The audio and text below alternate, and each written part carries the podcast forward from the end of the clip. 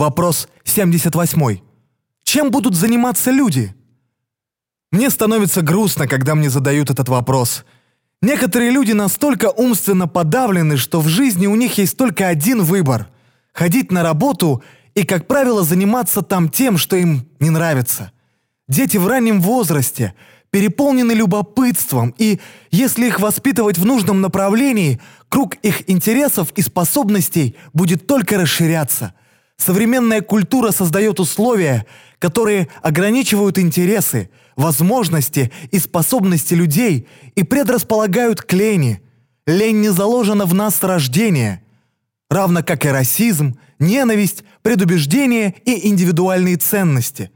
Хорошо известно, что личность человека формируется под влиянием среды, и если не модифицировать эту среду, человеческое поведение мало изменится. С развитием технологий монотонные и опасные виды деятельности неминуемо канут в лету. В ресурсоориентированной экономике люди получат возможность поучаствовать в любых исследованиях, занятиях искусством, ремеслом, свободно путешествовать и познавать безграничные горизонты будущего. Используя все возможности кибернетических и компьютерных технологий – для улучшения уровня жизни мы можем создать самое прогрессивное общество в истории. Со временем это позволит стереть все искусственные границы между государствами.